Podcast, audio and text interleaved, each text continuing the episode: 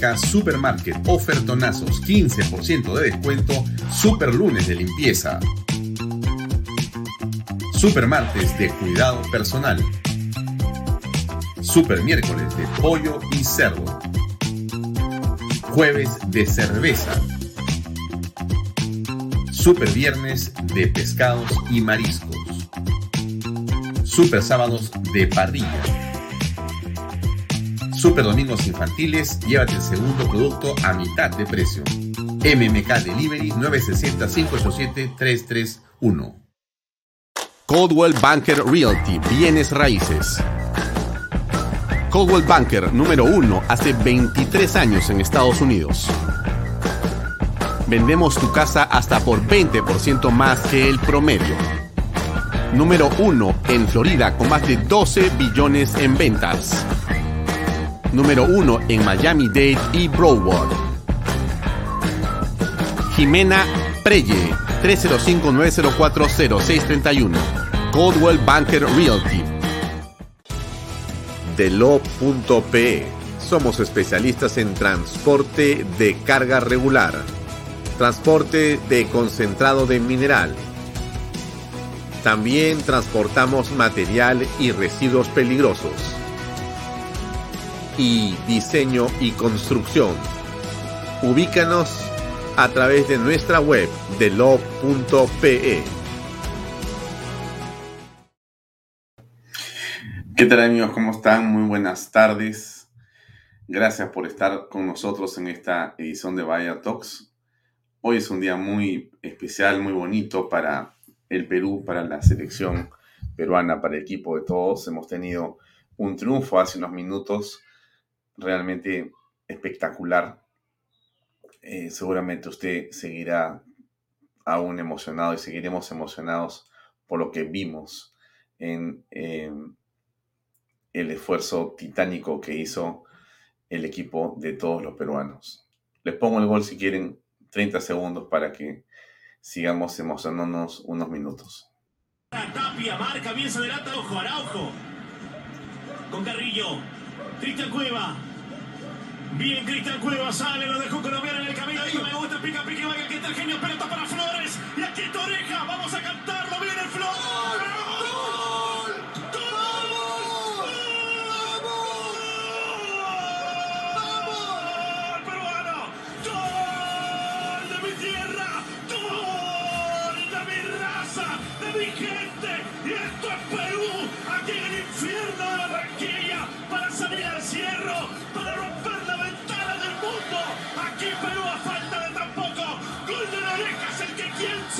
Sí, siempre peruano. Lo escucho todo el mundo por América. Bueno, eh, me podría pasar la próxima hora y media poniendo el gol, pero en fin, vamos con el programa de hoy. Gracias por acompañarnos. Mi nombre es Alfonso Valle Herrera. Bienvenidos a Vaya Talks por Canal B, el canal del Bicentenario. Nos puede ver por las redes sociales de Alfonso Valle Herrera, por las de Canal B, por las de Expreso. Y los domingos, como usted ya sabe, puede ver el contenido completo de Vaya Talks a través de PBO Radio, la radio con fe, que ahora tiene más fe y más fuerza que antes, porque creo que si algo le han hecho a Philip Butters es un favor quienes pretendían hacerle un daño o acallarlo. Pero en fin, ese es otro tema que ya hemos tocado ayer y que esperamos, estamos seguros que no volverá a ocurrir nada parecido. Aunque, por cierto, la amenaza está ahí, ¿no? Presente. Vamos con el programa de hoy. Eh, esta noche tenemos como invitado a las 7 de la noche a Óscar Valdés. Óscar Valdés ha sido ministro de Estado en la cartera del Interior, ha sido también primer ministro y vamos a tocar con él eh, el tema la crisis permanente en la que nos encontramos, porque como ustedes son testigos de excepción, no parece que fuera una crisis que tiene un principio y un final, sino que en realidad desde que estamos en una situación de polarización en la política peruana, la crisis parece ser el modo natural. ¿Qué significa estar en una crisis permanente? ¿Cuánto afecta esto el desarrollo del país? ¿Cuánto de esto se va normalizando en la política peruana? Hay muchas personas que creen o consideran que lamentablemente nos estamos acostumbrando a vivir en una situación de ingobernabilidad. Y lo que ocurre con los gobernantes, lo que ocurre con quienes tienen el poder de representar a los peruanos o quienes tienen el poder ejecutivo, no están a la altura de las circunstancias o de los anhelos peruanos, pero eso aparentemente no significa nada. Pero bueno, eso es parte justamente de lo que vamos a conversar. Pero comencemos por hablar de algunas noticias eh, que me parecen positivas. Quizá eh, una de las que surge de lo que les hablé al principio es la tabla de posiciones. Yo de fútbol sé muy poco, pero lo que sí le puedo decir, y está en la imagen que le estoy mostrando, es que el Perú está en este momento en el cuarto lugar con 20 puntos. Brasil tiene 36, Argentina tiene 32, Ecuador tiene 24 y Perú está faltándole tres partidos con 20 puntos yendo al Mundial por derecho propio. Eso es, eh, bueno, qué importante, qué eh, en realidad espectacular. Si lográramos ir al Mundial, y estoy seguro que lo lograremos hacer, va a, a convertirse ello en un acicate, en un impulso muy importante para el deporte, para el fútbol y para todas las industrias que están alrededor del fútbol eh, y de esos deportes o de este deporte. Entonces, ojalá que se logre este objetivo parece ser que estamos más cerca que antes, que hace cuatro años. Así que, en fin, dejemos ahí el tema, sigamos en casa eh, festejando los que quieran y los que puedan. Y más bien le pido que nos acompañe en Vaya Talks para ver otros temas en este momento. Entonces, yo le hablaba a usted que tenemos a Ojar Valdés que entra en unos minutos más para conversar con nosotros. Eh, y quiero comenzar con algunas noticias que son importantes o, en todo caso, que son positivas. Esto tiene que ver con eh, lo que está ocurriendo en el Reino Unido. Ayer yo les comenté el caso de Dinamarca. ¿Se acuerdan ustedes? Les dije, Dinamarca pone fin a las restricciones eh, desde el primero de febrero. O sea, a partir del día martes de la próxima semana, en Dinamarca ya no habrá ni eh, máscaras, ni restricciones de ninguna especie, ni mascarillas, ni espacios públicos con restricciones de aforos, ni horarios cortados, eh, ni nada de ello. Eso fue Dinamarca. Ahora, esta noticia es también otra importante. Inglaterra se acerca a la normalidad tras el descenso de infecciones por Omicron. Em, este es otro país que está levantando las restricciones y medidas impuestas para enfrentarse a la pandemia de COVID-19 y en el territorio inglés ya no es necesario utilizar mascarillas em, ni pases sanitarios.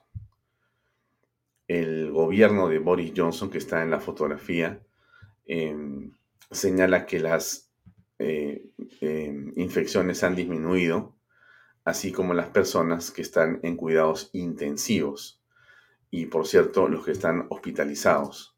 Todo ello está eh, generando una nueva eh, normalidad o se está regresando a lo que era antes. Em, otras eh, naciones del Reino Unido vienen también flexibilizando sus restricciones. en Escocia, por ejemplo, ya no se limitan las reuniones. En Gales eh, se está preparando todo para reabrir los clubes nocturnos y en Irlanda eso ya se hizo. Bueno, es eh, algo que nos parece em, por relevar. En el, le conté lo de Dinamarca, esto es lo de Inglaterra. En el Perú se suprimió el toque de queda y en todo caso e, en el mundo está ocurriendo esta circunstancia que es eh, aparentemente el fin de la pandemia. Y eso me parece que es una noticia eh, positiva y por eso yo quería abrir el programa comentándole esto a usted, que puede ser que esté eh, muy preocupada, golpeada, de repente usted sufrió por la pandemia o porque se enfermó o porque lamentablemente perdió a un ser querido o a una persona que conocía, o se contagió o, se contagió en casa de alguien. Así que le comento que esto, en fin, pasa en estos países y podría, quién sabe, comenzar a también extenderse en el Perú si las autoridades lo creen así. Otro tema que me parece también eh, bueno comentarle tiene que ver eh, con el pollo. El precio del pollo, pues, el precio del pollo eh, en el minorista ha bajado luego de haber superado los 10 soles en diciembre. Como usted sabe, el pollo es un componente de la canasta familiar popular que tiene una trascendencia en todo el componente de la misma y por lo tanto eh, su eh, aumento o disminución genera en eh, la economía de los más, digamos, necesitados un impacto. Y el Ministerio de Desarrollo Agrario ha este, señalado que el pollo está en 8 soles Una baja interesante, luego de que estuvo superando los 10 soles en el mes de diciembre.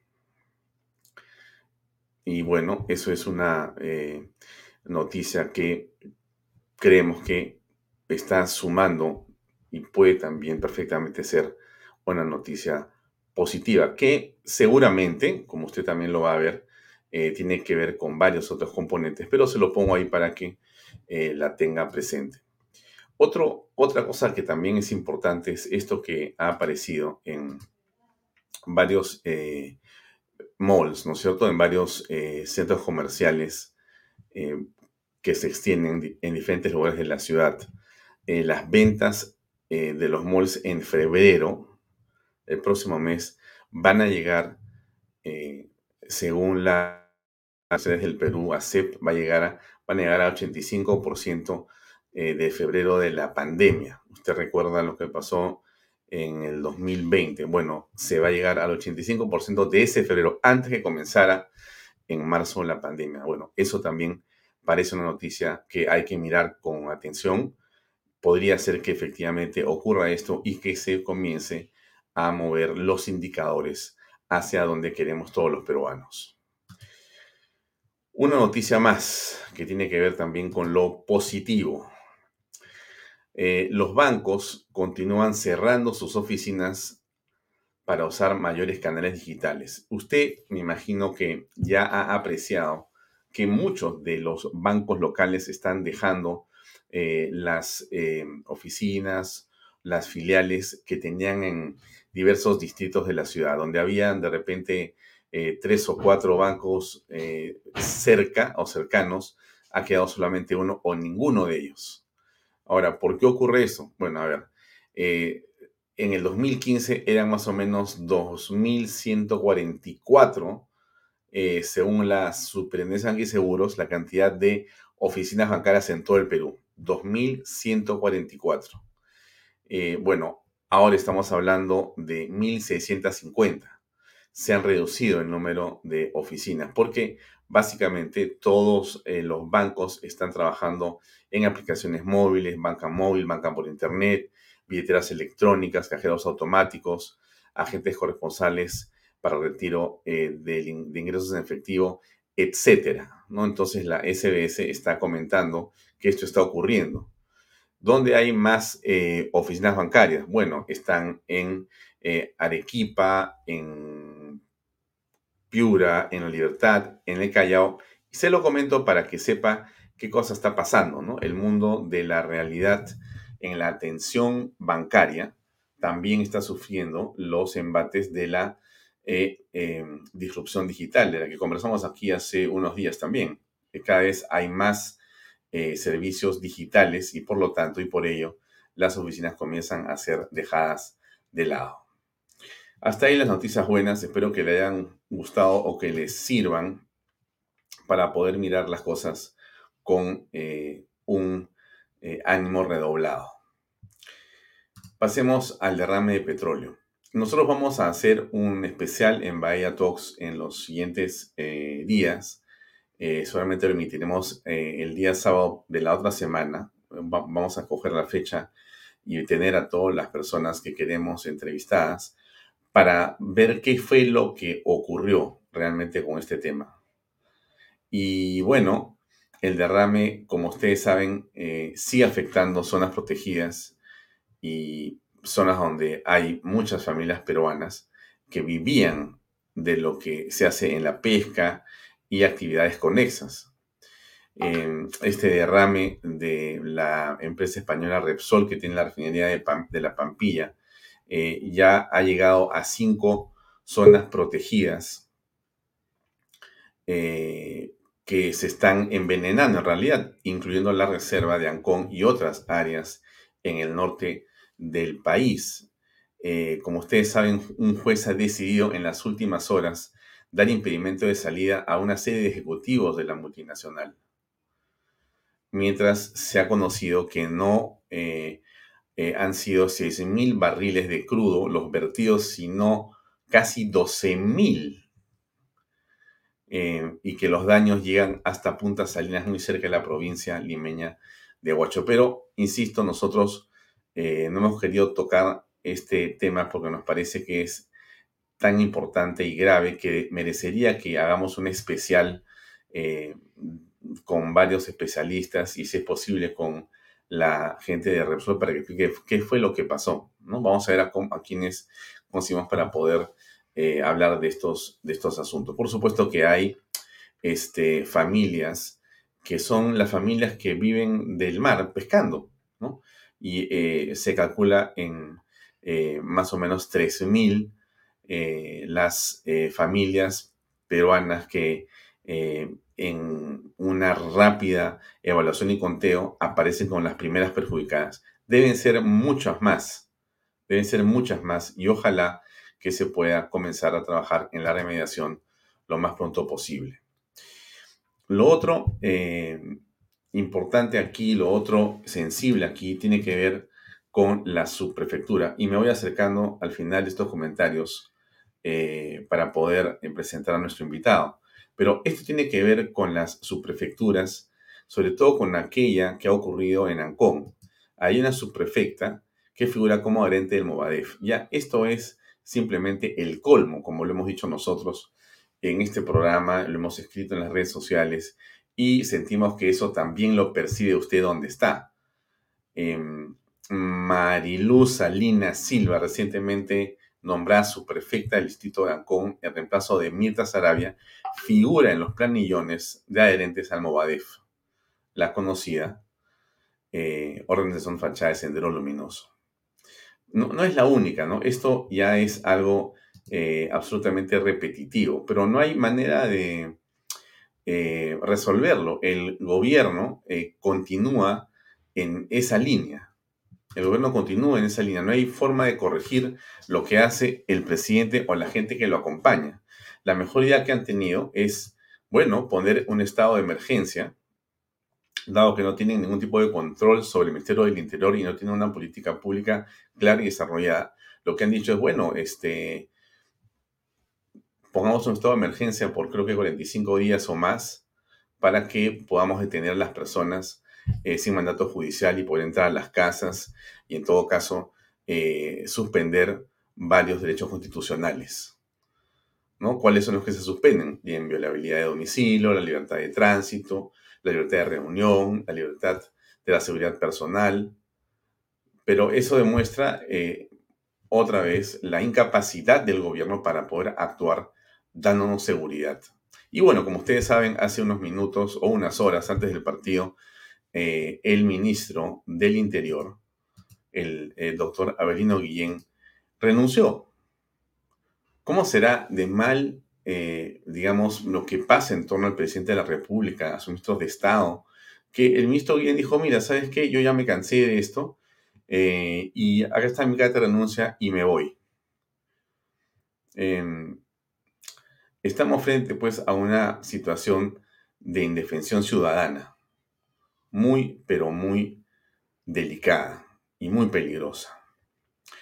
Em, ahora bien, para ir entrando en materia, les quiero poner un video que es lo que la vicepresidenta de la República dijo el día de hoy cuando le preguntaron oiga, ¿usted qué piensa de lo dicho por el presidente de la República? ¿Usted ha hablado con él?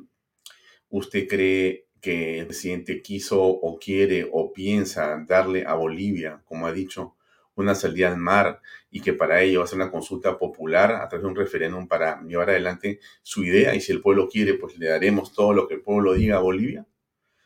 Y esto fue lo que dijo la señora Dina Boluarte. Escuche usted para ir y dejarlo ahí para comentarlo con nuestro invitado en unos segundos. Pero ahí va la vicepresidenta de la República.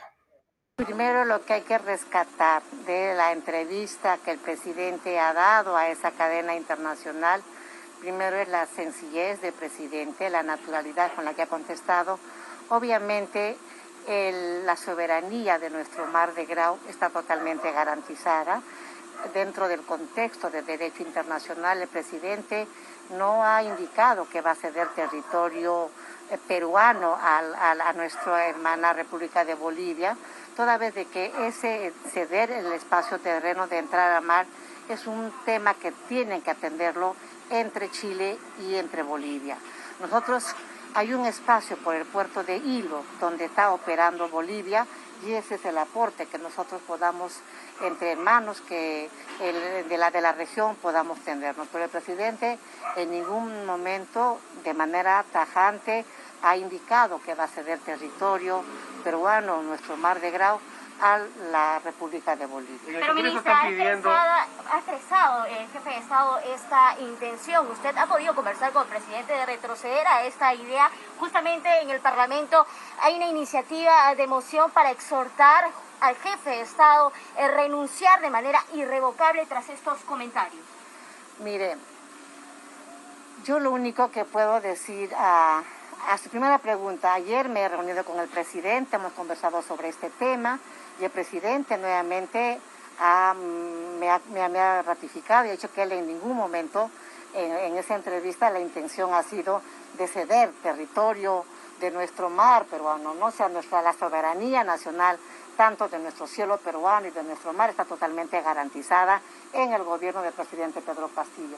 Respecto del Congreso, yo creo de que el Congreso siempre ha estado buscando ah, una palabra maldicha o una interpretación inclusive de lo que el presidente diga o haga para inmediatamente buscar la vacancia y ahora lo que es más crítico, pedir la renuncia eh, eh, inmediata. Creo que el Congreso no es novedad para nosotros en el gobierno del presidente Pedro Castillo que el tema de la vacancia y ahora la renuncia siempre ha estado en agenda, o sea que no es novedad para nosotros, pero también yo quiero eh, decirte que los congresistas demócratas, quienes eh, han estado trabajando de manera eh, dentro de la democracia que corresponde trabajar en el país, yo sé que ellos, los congresistas que apuestan por la gobernabilidad del país, estarán del lado del presidente Pedro Castillo Déjeme comentar un segundo esto, por favor. La eh, señora Dina Boluarte, vicepresidenta, se refiere a que la soberanía está garantizada. Ustedes han escuchado al presidente de la República. Creo que ha sido eh, clara la entrevista que ha tenido con el periodista de Rincón. Y si ha quedado una duda, eh, ya está conectado con nosotros el señor Ojar Valdés y de paso Vamos a saludarlo primero para poner ese video y comenzar la conversación por ahí. ¿Qué tal, Oscar? ¿Cómo estás? Muy buenas noches.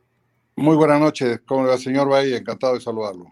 ¿Qué tal? Muy buenas noches, gracias por estar con nosotros. Eh, yo quisiera comenzar, eh, si me permite, colocando eh, justamente el video donde el presidente se refiere al tema más, digamos, importante o central de la entrevista que tuvo en CNE por lo que implica en general. Déjenme colocarlo, por favor, para escucharlo. Dura un minuto y tener una referencia para esta conversación, por favor. Ahí va.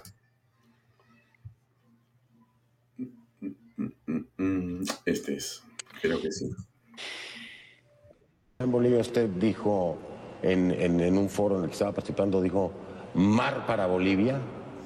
En, en un evento, lo dijo, ni siquiera se me pasó por la cabeza ser candidato. Lo dijo pero es su clamor de Bolivia. No, no, pero espérame, no, no, no, no, no, no, momento, momento. Pero dígale usted a un boliviano. ¿Lo dijo?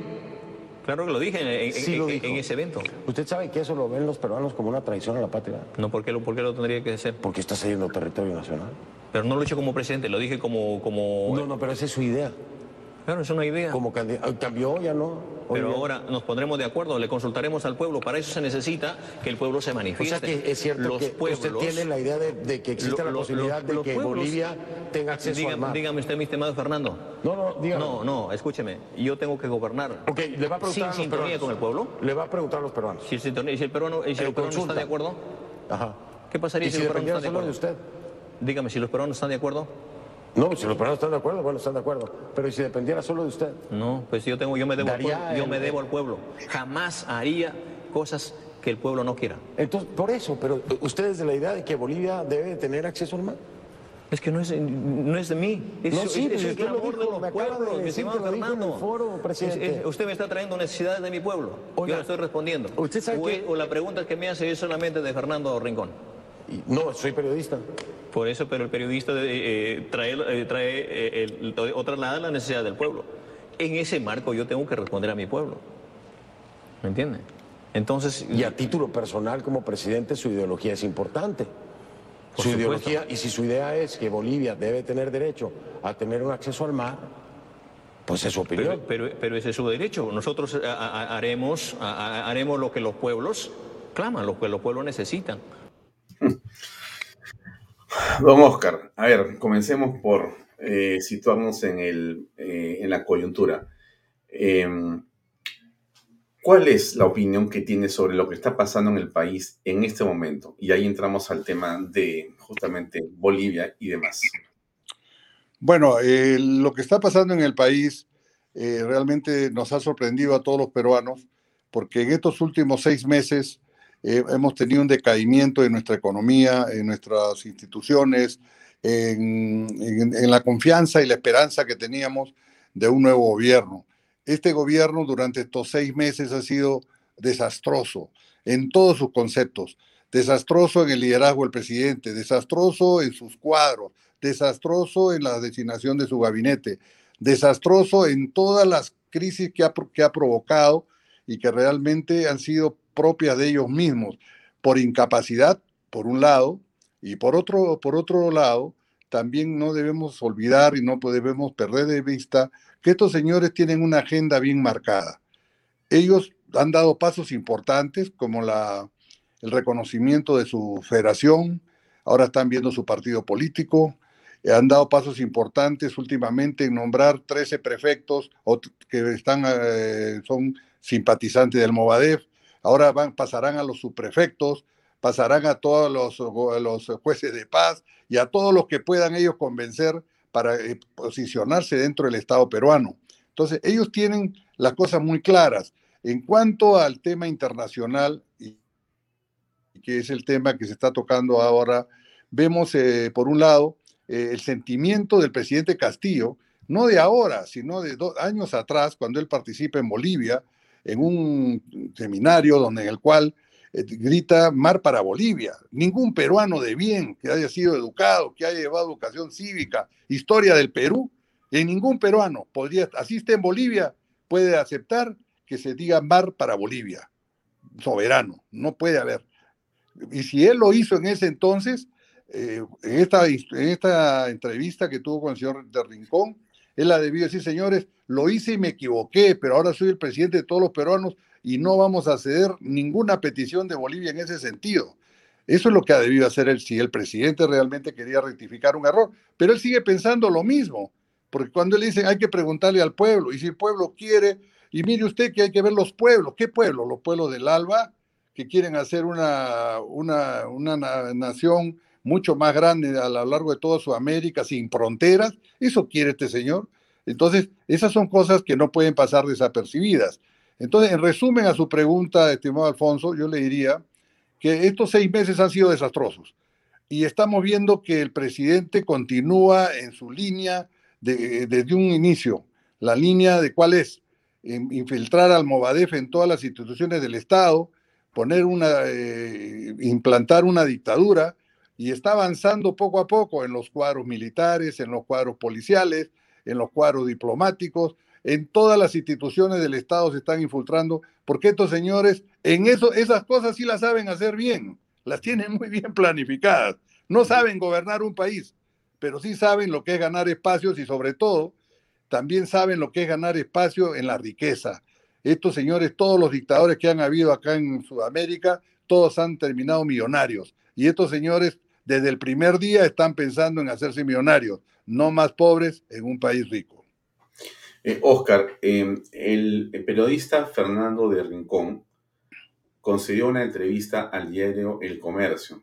Yo he glosado un par de sus comentarios que me gustaría compartir con todos para poder comentarlos. Acaba el primero que se refiere a una suerte de resumen de, bueno, su punto de vista. Escuchemos, por favor. Ahí va. Tienes que irte nada más a los hechos. A ver, en seis meses pueden encontrar 20 mil dólares en un baño de la residencia oficial en el Palacio de Gobierno. es, es, es, absurdo, es absurdo. Que tú tengas un... Ese es un acto de corrupción descarado. ¿sí? Es un acto de corrupción descarado. Tener 20 mil dólares dentro del baño de uno de los despachos del Palacio de Gobierno. Es un escándalo enorme en cualquier otro país. En seis meses ya tiene. Ya lo tiene. En seis meses ya tiene cuestiones de presunta corrupción por licitaciones. En seis meses ya se le cuestiona si tiene o no un despacho clandestino en donde se reúne con gente que no debería reunirse. En seis meses no hay transparencia para los peruanos y las peruanas diciéndoles con quiénes se ha reunido. En seis meses una mujer le hace una fiesta sorpresa dentro del palacio a la hija. Hmm. ¿Qué opinas, eh, Oscar? Mira, realmente lo que ha hecho el periodista del Rincón ha sido desnudar lo que todos los peruanos lo vemos todos los días y que el presidente lo, lo ha mantenido oculto eh, al no dar entrevistas a periodistas que realmente sean incisivos. Y acá en el Perú hay periodistas que lo hubieran desnudado igual. ¿No? Este señor Rincón ha tenido la oportunidad, eh, como la, ha tenido siempre entrevistando a presidentes, ¿no? Y él le presentaron pues una ganguita ahí, le presentaron un candidato para destrozarlo y se suicide políticamente, ¿no? Entonces el señor Rincón lo único que ha hecho es aprovechar lo que la situación le daba, ¿no? Y, como digo, él ha preguntado, ha, ha repreguntado todo lo que los peruanos quisiéramos hacer y estoy seguro que acá en el Perú abundan periodistas que hubieran hecho ese papel excelentemente bien y lo hubieran dejado, pero el presidente nunca dio entrevistas, ha dado entrevista a dos periodistas que han tenido una actuación, yo no la quiero llamar este, parcializada, yo diría bastante blanda, ¿no? Quizás con otros criterios, pero definitivamente desafortunada, ¿no? Eh, eh, Rincón comenta la relación del presidente con la empresaria eh, Karelín López. Escuchemos, por favor. ¿Cómo no? Precisamente en ese punto, ¿es creíble que él se enteró por sorpresa porque ella estaba trabajando? No, no, es, es absolutamente absurdo. Nosotros para poder entrar tuvimos que contactar al equipo de presidencia, al equipo de prensa, tuvimos que acreditarnos, tuvimos que pasar tres filtros para poder llegar y nosotros teníamos pautado una entrevista con el presidente de la República. Cualquier otra persona puede llegar entonces, entrar, organizar una fiesta y que el presidente se entere por una bulla. Es infantil, es infantil. Si tú no tienes un poder extraordinario dentro de la estructura presidencial para organizar una fiesta, no vas a poder entrar aunque quieras. Por más que seas un inversionista, que seas un empresario, aquí va a llegar a la puerta de, Palacio y va a decir, oiga, le quiero hacer una fiesta sorpresa a la hija del presidente, déjeme pasar. Ah, sí, pase, aquí organizamos la fiesta. es, infantil, hombre. ¿Qué te parece la explicación del presidente? Como que él pasó por ahí, escuchó una bulla y bueno, fue a la fiesta y se dio cuenta que alguien la había hecho. Bueno, todos conocemos, los que hemos trabajado en Palacio, cómo es la seguridad ahí. No es fácil entrar a Palacio. Tienes que registrarte, tienes que pasar una sala de espera, tienes que registrarte, pasar por el arco antimetales, eh, tienes que anotarte con quién, quién te va a recibir, por qué te va a recibir. Y eso se hace en los reportes diarios. Cualquiera no entra a Palacio a organizar una fiesta infantil para, para la hija del presidente, ¿no? Pero mira, el presidente realmente lo que viene haciendo es tratar de engañarnos a todos, pero de una manera infantil, como lo dice el periodista. ¿Recuerdas, Alfonso, cuando el presidente asumió, juramentó, él se fue a la casa de Breña y dijo, el Palacio de Gobierno va a ser un museo. Y despachó varios días allí. Y sin embargo ahora nos dice, no, yo a Breña nunca he ido a despachar. Lo que yo he ido a Breña ha sido a tomar cafecito y con un tamalito con mi paisana que me acogió durante la campaña. Entonces, este señor nos cree a todos idiotas, nos cree pues imbéciles a los peruanos y insulta nuestra inteligencia, cree que no tenemos memoria, que no tenemos capacidad de análisis. Este señor miente flagrantemente. Yo pienso que ya está cayendo en el papel de un mitómano, ¿no? En el cual, y cínico adelante, porque realmente lo que hace es imperdonable para un presidente de la República. Yo no sé cómo realmente este Congreso, que ya muchos lo califican el peor de todos, inclusive peor que el anterior de que tuvieron un espacio más corto, no hace nada. Empezaron con muchos bríos, pero parece ser que ya la confort, el confort, la comodidad, el poder que tiene un congresista, ¿no? ya los ha, les ha satisfecho eh, sus deseos de poder hacer algo por el Perú y no lo están haciendo. Eh, ellos buscan mil pretextos que van a nombrar la comisión tal, la comisión tal, pero no hay nada concreto. Con todas estas informaciones que existen en la prensa, en los medios, hace rato han podido hacer un buen paquete y pedir una vacancia. Y también hay que ser muy este, juiciosos y muy este, duros y severos con estos partidos que están impidiendo una vacancia. ¿no? Me estoy refiriendo a Podemos, a APP y Acción Popular. Esos señores son también los grandes culpables de que esto esté sucediendo. Creo que acá los peruanos en un principio pensaban, decían, oye, ¿quién no puede sacar a este señor? Ya no hay golpe de Estado, porque los militares se han dado, se han dado cuenta que cuando hacen un golpe de Estado al final vienen otro gobierno y terminan presos de por vida. Entonces ya no existe esa posibilidad. Pero sí este, hay un equilibrio de poderes de acuerdo a nuestra constitución, hay separación de poderes y el Congreso es el que tiene ese papel pero vemos que un Congreso que ya realmente despierta pocas esperanzas en que pueda hacerlo. Por eso es que la ciudadanía, la prensa, está haciendo todo un trabajo de, resaltar todas estas desaciertos, errores eh, que, que está haciendo el presidente para que por lo menos por decencia renuncie. Este señor debería renunciar porque es incapaz para gobernar el Perú y es eh, además de eso nos está llevando por un sendero que los peruanos no queremos. Nosotros no queremos nada de comunismo ni socialismo del siglo XXI. Los peruanos queremos modelos que nos lleven al bienestar, modelos que hayan funcionado en otros países. Eh, ¿Qué es lo que pasa en el Congreso de la República? Porque eh, en realidad debería ser el espacio, pero sobre todo eh, desde ahí debería de interpelarse, debería reaccionarse, debería hacerse política en función de lo dicho por el presidente, porque no es ni poca cosa, eh, ni es un tema que puede pasar desapercibido, inclusive en medio de los otros problemas que tiene el país, porque tiene una gravedad eh, muy singular. Entonces, ¿por qué es que está ocurriendo lo que está ocurriendo, que eh, muchos congresistas o no se han manifestado, o simplemente dicen, bueno, eh, en realidad esta declaración del presidente Castillo podría ser una eh, traición a la patria, pero esperamos que se rectifique. En realidad, una soplada de pluma o una, digamos, eh, puesta de perfil incomprensible, ¿no? Porque si el presidente ha dicho lo que ha dicho, y más allá de que, como dice la señora Boluarte, en realidad el presidente en ningún momento eh, ha sido tajante, ¿no? Bueno, este, pero eh, en la tradición de la patria, eh, cuando se habla del desmembramiento de una parte del territorio nacional, no se refiere a que tiene que existir pues un decreto firmado, ¿no? Son una serie de acciones que llevan a esto. En realidad, Castillo lo viene diciendo desde hace rato con el tema de la Asamblea Constituyente. Y esto que ha dicho el día de hace antes de ayer con el periodista mexicano es un acto más que está manifestando su voluntad. Él dice, yo no, voy a consultarlo. Pero ¿cómo vas a consultar que se lleven pues este Tacna?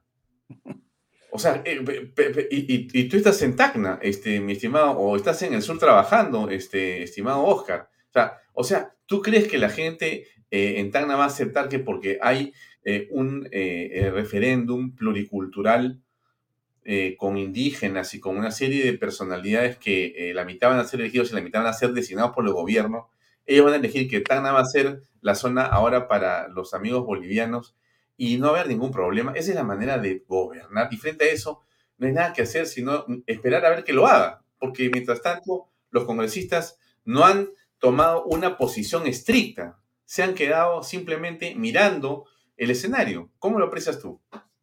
Bueno, los congresistas se contentan con los intérpretes que tiene el presidente, ¿no? Un intérprete del presidente es la señora Dina Boluarte, que dice todo lo contrario a lo que dijo el presidente, porque el presidente no es que no dijo voy a ceder un centímetro, dos centímetros. El presidente le preguntaron, señor, usted en esa reunión en Bolivia dijo mar para Bolivia, en un mar soberano, se entiende en esa época, porque eso es lo que se trató en, esa reunión. Y el presidente dice, bueno, yo, no era presidente, ¿no? Entonces no están ahí, pero su intención eh, sigue allí. Le dices, bueno, sí, pero habrá que consultar al pueblo, ¿no? Entonces el presidente no ha desmentido eso la señora Boluarte es una pésima intérprete, una intérprete de alguna manera parcializada de acuerdo a sus intereses. Ahora, respecto a Tacna, jamás Tacna va a permitir ni siquiera un centímetro que le entreguemos a, Bolivia, jamás. Oiga, sería deshonrar a todos los que pelearon en el Alto de la Alianza, deshonrar a los que pelearon en Arica.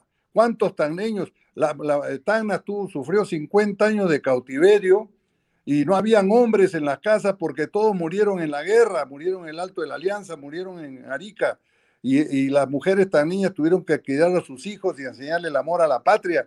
¿Qué, qué van a pensar ni siquiera jamás que se le pueda dar un centímetro a Bolivia? Ahora, respecto a, Bolivia Mar, eso también es bueno recordarle a los peruanos, el sur del país siempre ha sido muy desatendido por todos los gobiernos de ahí que hace muchos años, desde hace del siglo XVIII, el sur siempre ha sido contestatario. Contestatario y tanto así que habían algunos mandatarios que decían el Perú se divide en tres, ¿no? El Perú del norte, el Perú del sur y el Alto Perú antes que fuera Bolivia. Entonces, en el sur, al no tener una posibilidad de crecimiento, los empresarios, los alcaldes, los, este, los rectores de las universidades, todos hicimos una serie de forums y estuvimos de acuerdo en que se le diera una faja de ese territorio eh, de manera eh, para que pueda ser explotado comercialmente por Bolivia, ¿no? en la época de Fujimori, en el año 92, con Paz Zamora, para que los bolivianos invirtieran ahí y jalar las inversiones y los, la mercadería eh, boliviana para que salga por el sur del país, sea por el puerto de Matarani, el puerto de Hilo, y de repente por un puerto nuevo que se haga al sur de Hilo.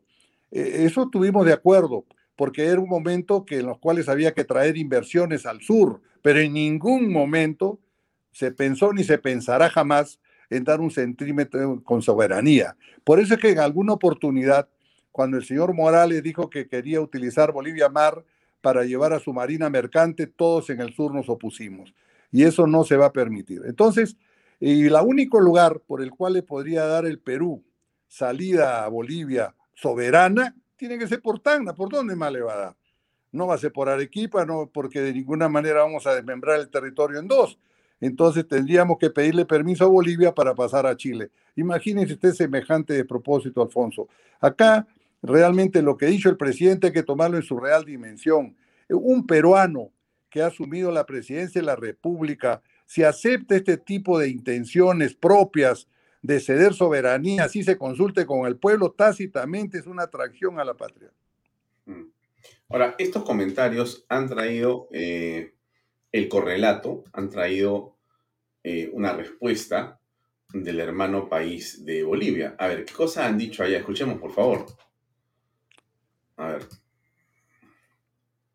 Hablando del hermano Pedro Castillo Tezones, con relación a esa posibilidad de consultar a su pueblo sobre la salida al Océano Pacífico eh, de parte de nuestro país. Saludamos realmente como un presidente eh, tiene esa apertura. Creo que sí. Y que consultar al pueblo significa profundizar la democracia. Por eso saludo desde Bolivia esa predisposición de nuestro compañero Pedro Castillo Terrón. Profundizar. Ya estamos eh, con el presidente y autoridades bolivianas encima de la promesa de Pedro Castillo. ¿Se está concretando la traición a la patria o eso es una exageración? Yo estoy completamente de acuerdo que esta es una traición que el Congreso no ha debido permitir en ningún momento y que todavía está latente eso. Ahora, eh, sí es cierto que ha, debido haber una consulta al Perú. Siempre eh, en los tratados con Chile hay una consulta en la cual si Chile en algún momento quería devolverle territorio con soberanía a Bolivia por territorio que fue peruano, ahí recién nosotros deberíamos ser consultados. Es la única consulta que está en el tratado internacional. No, no hay ninguna consulta que hay que decirle al señor Castillo. Acá los peruanos le decimos no desde antes de que él quiera lanzar cualquier consulta. Ningún peruano, yo estoy seguro, ni en el sur, ni en el norte, va a querer, eh, va a aceptar ceder un centímetro de territorio. ¿Cuánto se peleó en el, en el CENEPA? ¿Cuánto se, se peleó en el falso Paquicha? ¿Cuánto se ha peleado en la guerra con Colombia? ¿Cuánto se ha peleado en la guerra con Chile? Y ahora vamos a regalar así porque el señor Castillo, ¿qué cosa es un rey? Y otra cosa, Alfonso, que es necesario destacar, el pésimo papel de la Cancillería. Nunca la Cancillería peruana ha tenido un papel tan desastroso. Yo invoco al señor Maurtua que si realmente él está ahí por su propia conveniencia, que no malogre toda su foja de servicio como diplomático y que renuncia a un gobierno que está haciendo tan mal las cosas en el campo internacional como restablecer relaciones con, eh, con, Venezuela, ¿no? hacer este despropósito con Bolivia y, el, con un presidente que sale a la prensa internacional y se dice que no está capacitado para la presidencia y que el canciller diga que lo ve como una virtud. Oiga, ¿dónde estamos? ¿Dónde estamos, por favor? Nuestra Cancillería siempre ha tenido hombres muy este, sabios, muy este, serenos, gente de mucho valor que sabía defender y sabía distinguir entre un gobierno que defiende los intereses del país y otro que realmente está malogrando o está haciendo que el Perú tenga una, a nivel internacional, sea mal visto. Oiga, esa entrevista que le han hecho al señor Castillo, o ha dado vuelta al mundo. Todo lo en el mundo nos dicen, los, oye, los peruanos, ¿qué tienen en el cerebro? ¿Por quién han votado? ¿Cómo es posible que tengan un presidente, o sea, o todos los peruanos son tan malos o peores que, el señor que han elegido presidente, y una cancillería que permita eso, yo creo que no vale la pena. Hay que decirle a nuestro canciller que por este poco tiempo que va a estar de canciller, malogre toda una carrera y deje tan mal a la Cancillería. Esto fue lo que dijo Castillo en la repregunta que le hacen al respecto del mar. A ver, escuchemos, por favor. Lo que acaba de decirme, presidente, perdón, es que no dejo de pensar lo que acaba de decirme, va a ser una bomba aquí en Perú. ¿Por qué? Pues porque piensa el presidente Castillo que Bolivia debe tener acceso al mar. Yo no le estoy diciendo que le voy a dar el, mar para Bolivia. Pero ya sabe que esa es su intención. No es mi intención. La intención es hacer que el Perú igual. Nosotros, cuando hemos ido a Bolivia, teníamos que había, había la propuesta de traer el gas de Bolivia para el sur del país. Dígame, ¿está en contra del país? ¿La vería mal el país? Hay un, hay un, hay, un, lago Titicaca que está agonizando. Vamos a salvarla. Dígame, ¿eso es mal para Bolivia y para, para, Perú? Todo eso está bien, todo eso está bien. o sea, el tema nacionalista es donde creo que le va a reventar la bomba. Yo, no, yo no le voy a decir cuál es la reacción, ¿no? Pero eh, finalmente tendrán la reacción Claro, mañana, mañana Escúcheme, mañana, hoy a la una de la mañana, yo sé quiénes ponen sus, títulos en el periódico, mañana van a salir seguro. No, Pedro está entregando el mar para Bolivia. ¿Segura? Mm. Bueno, él cree que lo que importa es ese referéndum y cree que lo que tiene que hacer es esa consulta popular. Por ahí va a venir el tema de este, insistir en la propuesta, pero hay un tema adicional sobre eso que quiero preguntarte, estimado Oscar, que es lo siguiente, ¿no? Eh, a ver, si, digamos, un funcionario público como, digamos, un policía dice eso, ¿no? Eh, o escribe eso, en internet o lo dice y sale publicado en algún medio, ya ese solo hecho que el policía diga, yo creo que en realidad eh, Bolivia debería tener una salida al mar y voy a hacer todo lo posible. Ya eso, por ser funcionario público, lo pondría en serios aprietos, me parece. Ahora, si quien lo dice es el presidente del Perú y no lo dice eh, en un cóctel, eh, mientras contaba unos chistes o en un momento de conversación académica, sino lo dice en una entrevista acordada y concedida sin ningún tipo de presión, coordinada por Palacio mismo, con un medio internacional que es el más importante y que sale en una entrevista a nivel mundial. O sea, él está expresando que lo que tiene como intención indubitable es que va a haber una consulta popular para que el pueblo decida si quiere darle salida a Bolivia al mar. Y si eso es así, va a haber salida para Bolivia en el mar peruano, soberanamente. Eso está clarísimo. El presidente no ha dicho, yo no, yo me retracto. No, no, no. Eso, si el pueblo lo quiere, el pueblo lo va a hacer. Entonces, efectivamente, exageramos con el tema de la traición a la patria. No, pues eso es trasnochado. Tiene, que existir el decreto, tiene que, tiene que... ¿Qué piensas al respecto, Oscar? Bueno, me ratifico en que para mí esto es algo muy grave, un error este, garrafal del presidente de la República. Eh, durante muchos años el Perú ha sido un país que ha comprendido la situación de los hermanos bolivianos, pero siempre nosotros hemos apoyado para que Bolivia recupere su territorio que Chile le arrebató en la Guerra del Pacífico. Y siempre pusimos nuestro mayor esfuerzo, pero a la vez era una hipótesis negada de la salida al mar por territorio que fue peruano. Porque los peruanos de alguna manera siempre hemos pretendido y está en nuestras esperanzas no decir, oye, este territorio que fue peruano, todos los países tienen deseos también de alguna, algún día, no esta generación, sino habrán dos, tres, qué circunstancias se darán, pero yo pienso que a pesar de que hay tratados internacionales que nosotros cumplimos, nosotros siempre creemos que ha sido una, un deber de Chile resarcir a Bolivia, porque Bolivia es un país mediterráneo.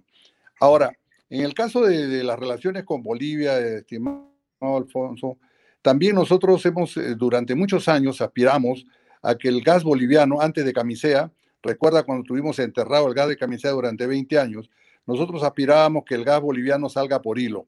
Y, en, hubieron muchas misiones empresariales de todo el sur de la Cámara de Comercio a Bolivia, en foros similares al que se ha presentado con el señor, el señor Castillo, pero jamás hubiéramos aceptado pues, que se, se proponga una una sesión territorial para darle de mar a Bolivia por territorio peruano, ¿no? Pero sí se hablaba de traer el gas eh, para de, Bolivia por hilo eh, en la época de Sánchez de Lozada, que inclusive eh, Evo Morales participaba en esas reuniones como dirigente cocalero, y él dijo en esa oportunidad, dijo, si Sánchez Lozada quiere sacar por Chile, lo vamos a derrocar, ¿no? Cosa que después hicieron. Pero realmente, y yo lo que quiero destacar es que el Perú nunca ha estado en contra de Bolivia, pero tampoco el Perú nunca le ha ofrecido a Bolivia un mar territorial ni soberanía en territorio que fue peruano. Entonces, que lo diga un profesor, imagínate cómo serán esos estudiantes, ¿no? Un profesor que supuestamente enseña a los niños. Yo creo que es injusto tratar de menospreciar o, culpar a todos, generalizar la culpa a los profesores, porque somos conscientes que todos los profesores les enseñan a los niños el amor a la patria, el amor a los símbolos patrios desde muy pequeñitos. Entonces, por eso es que este error se hace más garrafal aún. Yo creo que por, por dignidad el presidente debería tomar una decisión eh, muy importante y dar un paso al costado antes de que eh, esto, esto siga progresando y él siga cometiendo errores porque todos los días lo comete. Mira, ayer, hoy día salió una noticia que el nuevo secretario de Palacio se estaba reuniendo con los señores de Repsol eh, de manera pues no oficial. Oye, este señor no tiene propósito de enmienda, Alfonso. Entonces, ¿quién le tiene que hacer ver eso? El Congreso. Pero si tenemos un Congreso que desde el primer día que se instaló era temeroso de que sus dos balas de plata se gasten, acuérdate, permitieron que se elijan dos gabinetes, pues, realmente parchados, con dos premieres que ni siquiera han elegido los ministros, con ministros que totalmente eh, unos orientados por el Movadef, un ex, un ex subversivo, eh, un integrante del Movadef, todas esas cosas que se han venido dando. Entonces, ¿quién es el culpable? Yo creo que es el Congreso de la República que tiene que poner las rosas en remojo. Y el pueblo por eso cada día lo va a desaprobar más a este Congreso. Mm. Bueno, pero a ver, eh, en esa línea me gustaría tocar el tema del cambio constitucional, que es un tema eh, central que el Congreso señala que tiene que hacerse a través de los cánones que señala la propia Carta Magna, y Castillo y su juez dicen que no, que eso se va a hacer a través de una asamblea constituyente. Ok, ¿qué cosa fue lo que contestó cuando eh, el periodista Rincón le dice, bueno, pero usted qué cosa quiere cambiar? Y sería bueno escuchar porque hay varias cosas que comentar, estimado Ojar. Voy a colocar ese pedazo del video. Ahí va. Ahí está. Cambiar la constitución. Ya por lo pronto se lo pararon con lo del referéndum en el Congreso, ¿no? Ya le dijeron, todo lo que sea constitucional tiene que pasar primero por acá. Usted va a acudir al Tribunal de Constitucional precisamente por esta controversia. Pero yo me pregunto, ¿pero qué es lo que le urge cambiar al presidente Castillo de la Constitución? ¿Por qué? ¿Qué cosa? Claro, ¿sabe de qué año es esta Constitución? Del 93. Pues no es tan De vieja. la década del 93. No es tan vieja, ¿no? Los tiempos han cambiado, ¿no le parece? Claro. Ahí ve, entonces, de acuerdo a los tiempos y de acuerdo a las nuevas sociedades, también tiene que estar su constitución. Ok, ¿qué cambios habría? Bueno, que se, que se le dé espacio a, la- a la- a los hombres de abajo, a los hombres del pueblo, que se lo incluya a las comunidades nativas, para darles agua, para darle luz, para darle teléfono, para darle virtualidad, para que ya no estén más pobres. Como sabemos, todo lo que dice el presidente Pedro Castillo, que quiere incluirlo, para que quede claro, estimados amigos, está incluido hace tiempo. En la Constitución.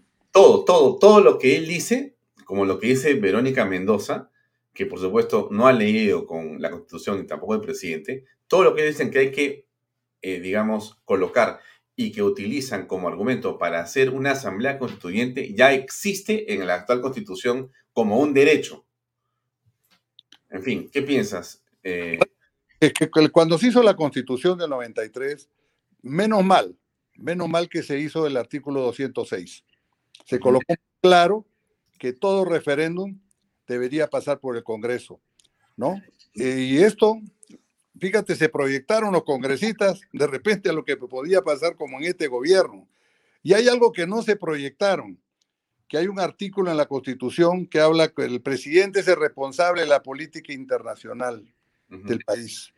Y eso realmente es algo que también debería, eso debería cambiarse, debería una reforma constitucional, porque, por ejemplo, sale un presidente como el señor Castillo y comienza a mostrar sus intenciones para darle un mar a, Bolivia, y eso está, eh, eso está dentro de las relaciones internacionales. Entonces, pero creo que, volviendo a la pregunta, la constitución es muy clara. Si realmente se quiere hacer algo diferente, se tendría que buscar una reforma del artículo 206. ¿Y quién es el que debe reformar la constitución? Es el Congreso. El Congreso es una constituyente en ejercicio. El Congreso puede hacer todos los cambios. Y una de las cosas que yo siempre he censurado al Congreso de Fujimorista cuando tenía sus 73 congresistas, ¿por qué no hicieron su tarea? ¿Por qué no hicieron las reformas que el Perú pe- pedía? Ellos no fueron obstruccionistas. Yo fui parte de un gobierno y yo nunca vi obstrucción de parte de los fujimoristas. Aprobaban la, eh, daban confianza al gabinete, aprobaban la ley de presupuesto. Lo que no hacían era su tarea de hacer las reformas que el pueblo ha venido pidiendo hace tiempo y que hasta ahora hay algunas que todavía no se han hecho. Y eso es lo único que hay que cambiar y eso se puede cambiar constitucionalmente, se puede construir con Congreso y por eso es que no es necesario hacer una, un referéndum para cambiar la constitución. Si la, eh, ¿Y qué es el Congreso en realidad?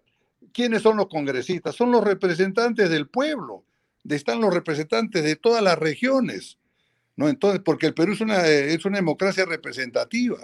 Entonces, ¿qué vamos a pedir? ¿Qué queremos? Que lo- eh, ¿Para qué tenemos a los congresistas si vamos a querer que los profesores, los, todos los sindicatos y todos ellos hagan su grupo, se junten en un salón y hagan una nueva constitución? ¿Ellos representan al pueblo realmente? No, representan a los gremios, representan a los sindicatos, representarán a las comunidades nativas, pero la mejor elección que tenemos es de los, ahora que los, son los tal conforme elegimos al Congreso, pero que los congresistas deben hacer su tarea, pues, ¿no? Y me parece que ahora, a pesar de que es tácito, está muy claro que el referéndum no va si no pasa por el Congreso, han sacado una ley adicional, un plus, ¿no? Ya digamos, de desarrollo constitucional, llamémosle, en la cual antes, señores, esto ya lo han ratificado y eso va a ir al Tribunal Constitucional. Entonces, hay mucho camino y sobre todo lo que le dice el, el, periodista, qué cosa quiere cambiar. Yo, le, yo estoy seguro que a todos aquellos que están pidiendo cambio de constitución, asamblea constituyente, no saben qué cambiar de la constitución. Ni la han leído. Eh, quiero hacer una pausa de unos segundos, eh, una pausa comercial y regresamos para preguntarte, Oscar, eh, ¿qué pasa con la fiscalía? Que debería estar más preocupada que todos en poder fiscalizar, en poder hacer un seguimiento estricto del cumplimiento de la ley por parte del jefe de Estado. Vamos a una pausa brevísima y regresamos, estimados amigos. Permiso. Bien amigos, ahí está la gran inversión que usted puede hacer en terrenos en Paracas, en los portales ubicados a solo 25 minutos del aeropuerto de Pisco y ahora a muy poco tiempo de Lima por la nueva autopista. Es la razón por la cual los terrenos se están revalorizando rápidamente. La página web es losportales.com.pe donde usted puede ingresar y registrarse de manera online para obtener interesantes ofertas.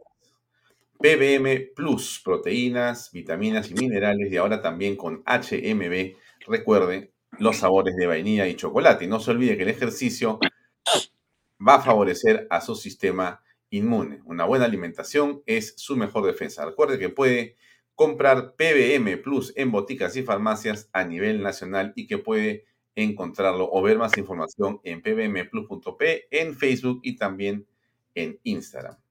Bien, Oscar, la fiscalía, ¿tú la sientes comprometida con representar o seguir o perseguir el delito? ¿La encuentras así o no?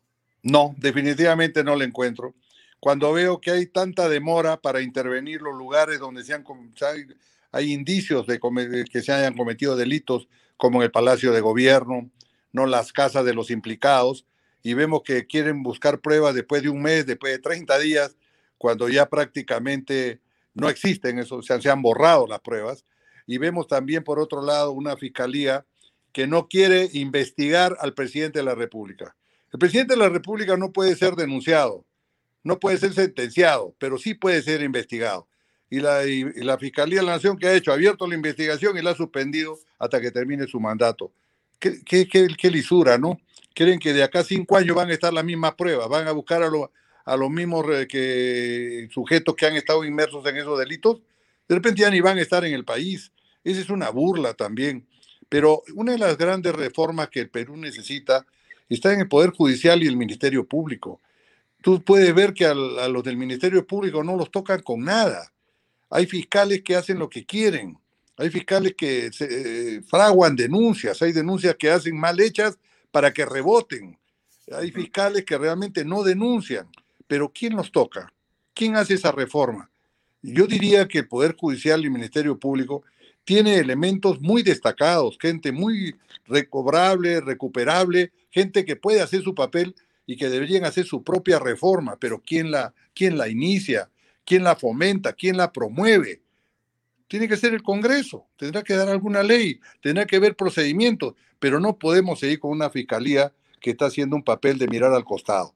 Mira, y eso creo que es una demanda ciudadana. Eh, Oscar, eh, tú has tenido una participación a través de una cartera que era difícil, que era la cartera de interior, que es la que está ahora también en entredicho y que termina siendo siempre una cartera muy sensible, muy delicada, muy compleja, o aparentemente.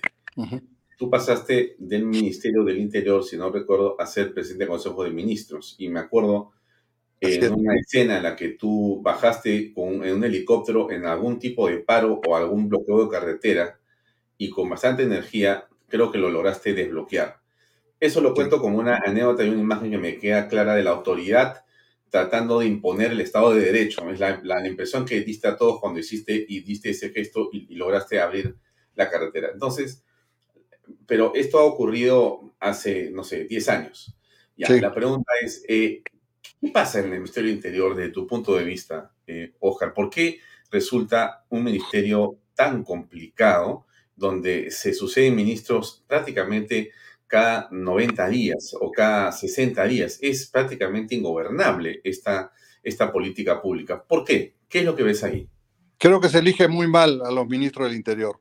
Los ministros del Interior debe ser gente que conozca el sector, y que tenga experiencia, sea en la parte del aspecto militar, el aspecto policial, y gente que tenga muy claras las cosas de que cómo se debe liderar con mucha honradez, con mucha transparencia, un ministerio que desde ya, desde el primer día, el, el- ministro tiene que dar muestras de transparencia, de decencia, de honestidad, de, de probidad y conocimiento del aparato que, el cual va a comandar, pero normalmente no se ha dado eso.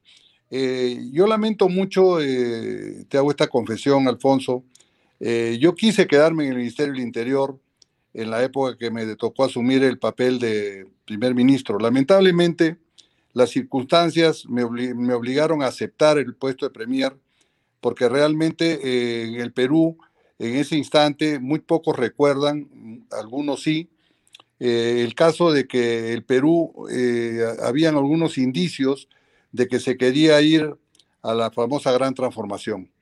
Y yo recuerdo que el, país eh, había votado por el presidente Fuji, eh, Ollanta Humala por la hoja de ruta. Por eso es que desde el primer día yo acepté ser primer ministro por esa razón. Y desde el primer día impulsé la hoja de ruta, que es lo que los peruanos habíamos votado. Pero volviendo al Ministerio del Interior, te diría que ahí lo que se necesita eh, es que realmente eh, el presidente le dé todo, lo empodere al, al ministro. El ministro tiene que ser un empoderado, el ministro tiene que decidir, pero para que el ministro decida, el ministro tiene que poner condiciones antes de aceptar el puesto. ¿no? El ministro, eh, cuando el presidente le pregunta, oiga, yo quiero, le propongo para que usted sea ministro, ¿no? Junto al premier, el- siempre hay una pregunta ahí que se hace. ¿Usted tiene algunas condiciones? Y ahí es donde el, el ministro entrante debe decirle, sí, mis condiciones son estas, una, dos, tres, cuatro, cinco, ¿no? Eh, Por eso es que yo siempre veo con desagrado cuando hay ministros que son incondicionales y aceptan sin, sin decir nada, sin ninguna condición, ¿no? Solamente por ponerse el fajín y mañana tener la- las sirenas y, y- y la- y los, los motociclistas adelante. No, pues, los Pero- ministros, sí. Pero ¿cuál es el papel en ese sentido del primer ministro? Porque tú has sido primer ministro. Entonces la pregunta es, eh, fíjate cómo tú planteaste el tema, ¿no? El, se para el ministro o el primer ministro y, bueno, despliega algunas condiciones mínimas para tener éxito en, ese, en esa cartera que está aceptando, ¿no? Así es. Eh, pero aquí parece ser que más bien el tema es, eh, yo soy ministro incondicionalmente, o sea, hagan lo que quieran, yo igual me quedo acá y no digo nada, ¿no? Y en el caso de la primera ministra, la señora Mienta Vázquez, en realidad la impresión que me da a mí es que lo que están haciendo ellos es abriendo la puerta del Estado para meter a todos sus simpatizantes y copar el Estado con miembros de su partido, de sus ONGs, como lo están haciendo. Eh, ¿Tú ves eso o esto también es una exageración? No, yo creo que es el- los ministros que hay algunos que están aceptando por conveniencia para meter a todo su prole y toda su gente y todos sus allegados involucrarlos y darles trabajo. Como alguien dijo, pues eh, es el gran empleo, ¿no? Todos dan, eh, es una gran agencia de empleo. Juntos por el Pero- empleo, lo dijo Anderson. Juntos por el empleo y tuvo toda la razón porque eso se ve en la realidad, ¿no? La primacía de la realidad nos dice muy claramente que eso está sucediendo. Entonces, eh, por ejemplo, hablando de la, de la ministra, ¿no? no me gusta hablar mal de las mujeres jamás, ¿no? Pero yo pienso que como ciudadano sí le puedo hacer un juicio, eh, puedo dar mi juicio en cuanto a cómo- cuál es su comportamiento eh, de lo que ella ha dicho. ¿no? Ella no nombró a los ministros, ella le dieron un gabinete ya formado, la han desautorizado varias veces. Entonces, ¿cómo puede un ministro de Estado presentarse a la opinión pública después que ha sido maltratado públicamente? Eso no se da, pues. Una persona que tiene el mínimo de dignidad dice, me renuncio. Ahorita vemos la renuncia del señor Guillén. El señor Guillén está renunciando después de cuánto tiempo.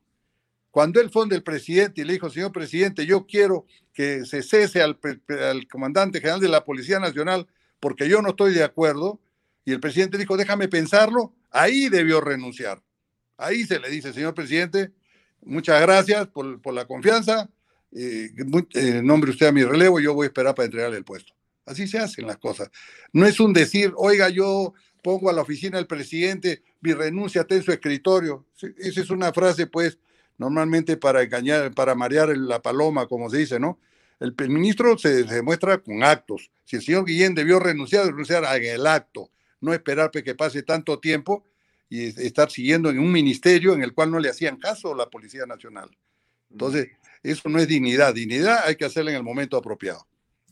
Mira, el día de hoy la periodista Minario, que también tiene un programa aquí que se llama Hablemos de Política, escribió en el reporte eh, una columna de la cual quiero leer un párrafo para comentarlo porque tiene que ver con lo que conversamos, tiene mucha actualidad.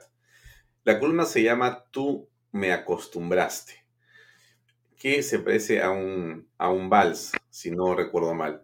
Entonces ella dice lo siguiente, ¿no? Diana escribe lo siguiente, dice, Dicen que lo peor que le puede pasar a cualquier tipo de relación laboral, emocional, amorosa, es que la costumbre diluya la novedad, que ya casi nada sorprenda y hasta que se instale el conformismo. Y desgraciadamente eso es lo que parece que ocurre en la relación entre el pueblo peruano y Pedro Castillo. De las primeras marchas en defensa del Estado de Derecho, las multitudinarias respeta mi voto, ya no queda nada. ¿Dónde quedó esa pasión e indignación de miles de peruanos que sentían como la democracia recibía una sentencia de muerte con la llegada de Pedro Castillo y sus secueces al poder? Pregunta ella. ¿Qué piensas tú al respecto de esto, Ojar? ¿Sientes que nos estamos acostumbrando a esta mediocridad sin protestar?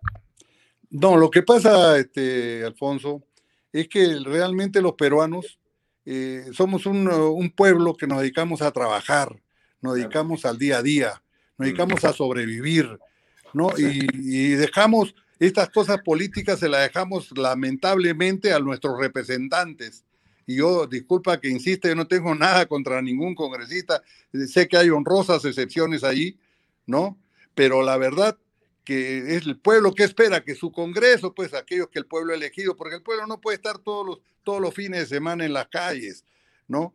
Eh, hay otros pueblos que sí lo han hecho. Bueno, nosotros no, los peruanos no somos así porque somos gente de trabajo, gente que nos dedicamos a nuestro quehacer, a educar a nuestros hijos. Tenemos otra, no, no somos tan participativos en este tema de, de, congregaciones políticas. No, inclusive tú ves en, las campañas electorales, los candidatos con la justa reúnen su gente al final en el mitin de cierre de campaña, porque los peruanos estamos ocupados en otra cosa. Otros dirán que somos más indolentes, ¿no? Pues yo no creo, yo creo que es cuestión ya de que nos sentimos muy ocupados, muy responsables, tenemos mucha responsabilidad y no, no le damos tanta importancia a esto que realmente, pero sí, cuando votamos, que en esta democracia representativa confiamos en nuestro Congreso. Ese Congreso tiene que hacer ese papel que lamentablemente, y por eso es que durante muchos años hemos visto que el Congreso tiene bajísima aprobación. Claro, pero regresamos al, al, punto. Si el Congreso no puede en este momento representarnos, si el Congreso en este momento, eh, lo máximo que ha pedido ha sido, lo voy a decir con todo respeto por las congresistas que han planteado el tema, pero han pedido pues como una especie de casi, casi, casi temerosamente, eh, por favor, presidente, renuncie, ¿no? Renuncie usted, ¿no? Eh, pero no hablan de traición a la patria. O sea, no sé, de repente es demasiado escándalo, pero ¿de qué estamos hablando? O sea, la patria se desangra, la patria es asaltada, el señor Pedro Castillo no es un gobernante, sino es un improvisado que reconoce que ha ido a aprender y evidentemente no ha aprendido nada en seis meses, pero no ocurre nada. O sea, la Fuerza Armada está como silenciada o silenciosa o no entiendo, y el Congreso también, o sea, eh, y por otro lado, nosotros vemos que en una encuesta de hace 48 horas, el 87% dice que los precios de todo han subido en las estrellas. Y lo encontramos así en todos los mercados, todo ha subido, pero nadie dice nada. Entonces, ¿qué nos está pasando? Ahora, mira, en la mañana conversaba con una persona de la siguiente manera, ¿no? Eh, yo comentaba las noticias buenas que están aquí, que comencé a decir ahora en la mañana, en el principio del programa. el Perú parece ser un país que está avanzando y que tuviera una línea paralela entre la política y la economía, ¿no? Reconociendo que la economía podría crecer mucho más si hubiera un mejor gobierno, pero aún con lo malo que es, la economía parece que puede avanzar porque las grandes empresas están teniendo ingresos y están teniendo valores muy importantes. Ahora, mira, lo mismo no pasó con el boom del petróleo cuando Hugo Chávez estuvo en el gobierno y los empresarios dijeron, no va a pasar nada, tranquilos, o sea, eh, este solamente es un tema pasajero y se quedó 30 años. Entonces, ¿nos puede pasar una cosa así, Oscar, o es una exageración? En realidad, esto del boom de los metales o los minerales en el país eh, va a terminar por generar mucha riqueza, mucho dinero, muchos este, superávit este, en la recaudación tributaria y finalmente no va a pasar nada, tranquilo, el Perú va a seguir siendo una república democrática. ¿Qué piensas al respecto? No, yo creo que estamos en serio peligro. Yo creo que se, vienen cosas importantes. Este nombramiento de los, prefectos, las futuras, estas elecciones que vienen eh, locales y regionales, van a ser muy importantes para eh, lo que vamos a ver el nivel de infiltración que tiene el gobierno. Yo creo que sí tenemos que poner las manos en remojo. No es casual que se hayan ido 18 mil millones de dólares al extranjero. Eso no es casual. Nosotros necesitamos esos 18 mil millones acá en el Perú. Y se han ido por, por, esta razón, porque la gente duda y está temerosa de lo que ya está viendo venir. Yo escucho muchísima gente que habla y dice, oye, tengo que vender mis propiedades y tengo que ver dónde me voy a ir. Y, y eso, eh, eh, ojalá no lleguemos a un pánico que todo se generalice y que el gobierno tenga que dar medidas como se hizo en la Argentina del corralito y esas cosas, y que todos estamos temerosos. Pero ahora yo pienso también que en el caso de este del país, mira, este, Alfonso, el Perú es un país que los políticos lo que tienen que hacer es facilitar facilitar que los emprendedores y los empresarios peruanos sigan en su, en su rumbo, porque cada uno de los empresarios tiene un rumbo, tiene un objetivo. Y eso, lamentablemente, los políticos, en vez de facilitar, se convierten en un obstáculo. El obstáculo que es ahorita el señor Castillo con toda su gente, que están eh, creando tal incertidumbre al inicial que se han ido 18 mil millones. Este gobierno que está dando medidas está nombrando gente en los ministerios, en los diferentes organismos de control, que lo único que hace es poner más trámites, más obstáculos a los empresarios. Y, vamos a hablar de cosas reales. En el sur nosotros exportamos a Bolivia, exportamos a Chile. Sin embargo, los certificados de exportación lo tiene que hacer la DIGESA en Lima, cuando hay direzas en, la, región. Que es solamente un papel de mero trámite para que el camión boliviano que esté esperando o el camión chileno para llevar los productos se demore seis o siete días para que venga a Lima y firme un, este, eh, un, representante, un funcionario que tiene miedo firmar porque dice que todavía no le han nombrado, no ha salido su resolución y que de repente lo cambian la siguiente semana. A eso me estoy, poniendo un ejemplo práctico, pero eso sucede en todo el resto de los, de los ministerios. Y es porque esta clase política, en vez de facilitar, promover, impulsar, se dedican a obstaculizar. Y eso es lo que realmente nosotros debemos reclamar de, estos políticos. ¿no? Por eso decíamos, mucha gente dice, oye, el Perú va a seguir caminando, oye, los, minerales han subido, el Perú es un país muy rico en agroexportación. Oiga, pero estamos haciendo la segunda reforma agraria. ¿Cuál segunda reforma agraria? La segunda reforma agraria ya se produjo, creo que lo comentamos la vez pasada en tu programa, con, con lo que, es Trujillo, ICA. Entonces, lo que sí creo, este, Alfonso, es que realmente eh, los políticos, si no facilitan, si no promueven, si no impulsan, se convierte en un obstáculo. Y ese obstáculo hace, y va a pasar que realmente eh, eh, puede ser menor o mayor. Es menor cuando realmente obstáculos como el que te he contado, pero es mayor cuando quieren implantar acá un país socialista, cuando quieren un país, una dictadura donde se restringe la libertad de expresión, donde se limite, eh, se crea tal eh, incertidumbre que ya no vienen las inversiones y ese es el peligro que tú estás mencionando y que comparto. Mm. Eh, para ir terminando, Oscar, ¿tú crees em, como político y en virtud del proceso electoral que ya está, digamos, en camino, tú vas a participar en ese proceso? No, no necesariamente no, porque yo estoy dedicado a la parte empresarial. Tuve alguna oportunidad, tuve la intención de hacer un, partido político. Lamentablemente, cuando lo quise hacer, pedían tantas firmas que era casi imposible de poderlo realizar. Hoy día se ha flexibilizado un poco, pero yo creo también que la política es renovación y tiene que haber, hay muchos jóvenes en el Perú que realmente están apareciendo, figuras nuevas que las que, las que tenemos que apoyar. Claro que los jóvenes no solo van a solucionar el problema, los jóvenes necesitan también de parte de la experiencia, ¿no? Pero tiene que ser al nivel de consultoría, un nivel de, de asesoramiento. Tenemos que buscar gente que tenga mucho dinamismo, mucha, que inyecten al país otro, otro tipo de un vigor que el país, está perdiendo, un país tan rico, un país que tiene tantas riquezas.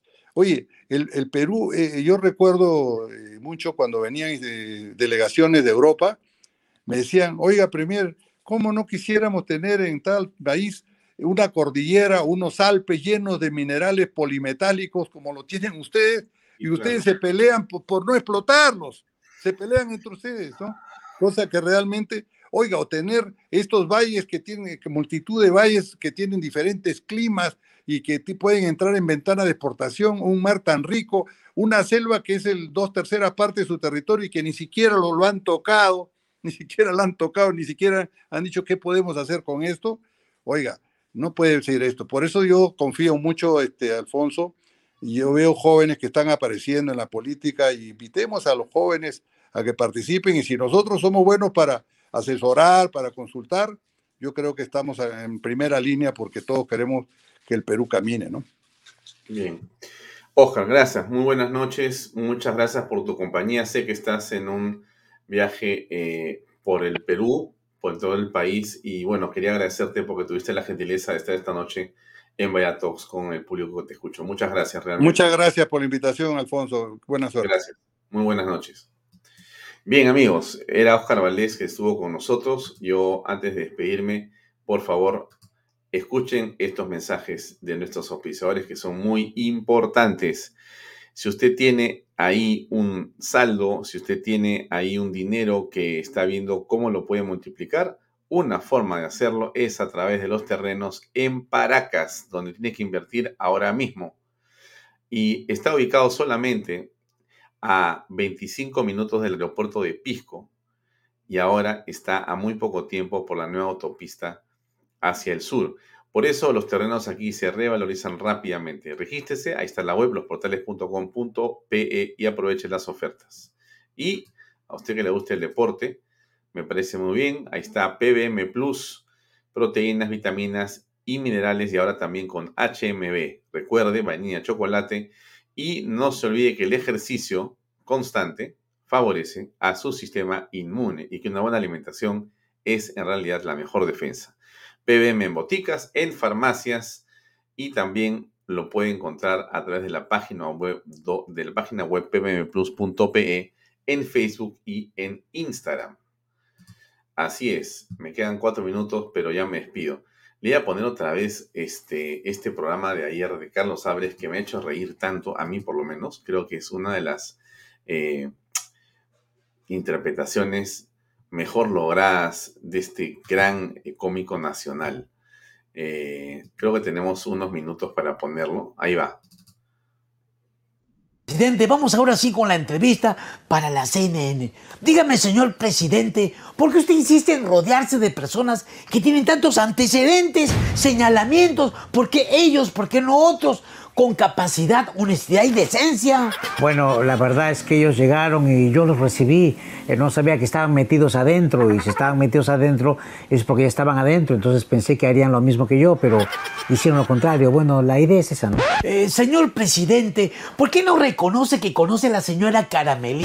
No la conoce y fue seis veces a Palacio de Gobierno. No la conoce y fue a la casa de Breña Zarratea. No la conoce y le organizó la fiesta de cumpleaños de su hijita en Palacio de Gobierno. ¿Qué tiene que decir? Yo no le conozco a la Caramelín. Ya lo dije, ella llegó, lo saludé y luego un día había bulla y era la fiesta de mi pequeña y me enteré que ella llevó el show infantil, pero no lo conozco a ella, solo lo saludé nada más. La he visto como 20 veces, pero no la conozco. ¿Y qué opina, presidente, de los 20 mil dólares que su ex secretario Bruno Pachueco tenía escondidos en el baño? Si no tocó ni un centavo de su sueldo de secretario de Palacio, ¿de dónde salió esos 20 mil dólares en el water? Él ya lo dijo, ya, ya la dijo, eran sus ahorros y que no tenía confianza de meter su plata en el banco porque no tiene confianza en ese gobierno.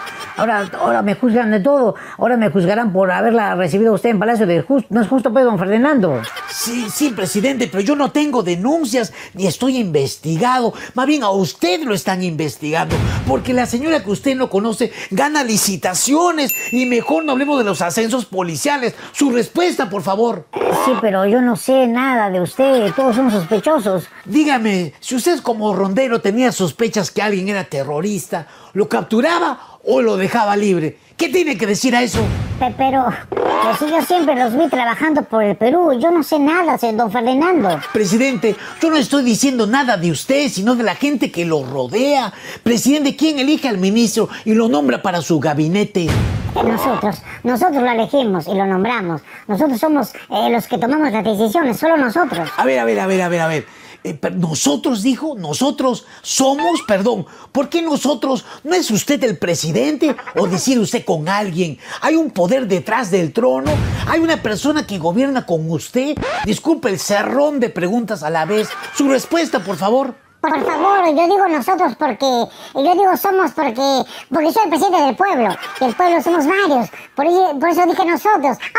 ¿Ya, ya, se va? ¿Ya se va? Presidente, presidente, ¿recuerda usted los nombres de los empresarios que lo... Pasen una lupa. Presidente, ¿recuerda usted los nombres de los empresarios que lo visitaban en Zarratea, en Breña? Porque la primera ministra se comprometió que usted iba a dar una lista. Por favor, presidente, los nombres. No, no, no, recuerdo nombres. Última pregunta, presidente. Dígame, ¿va a terminar su mandato? Yo no he llegado aquí para hacer lo que se sospecha, porque eso sería ser sospechoso. Y no quiero que la gente sospeche de lo que no debe sospechar. Gracias, presidente. Amigos, esto no es hablando huevadas. Es en la entrevista de Ferdinanda Rincón de CNN al presidente de Perú, Peter Castell. Y sin tener los 87 votos, esta entrevista lo acaba de vacar. Palabra de maestro.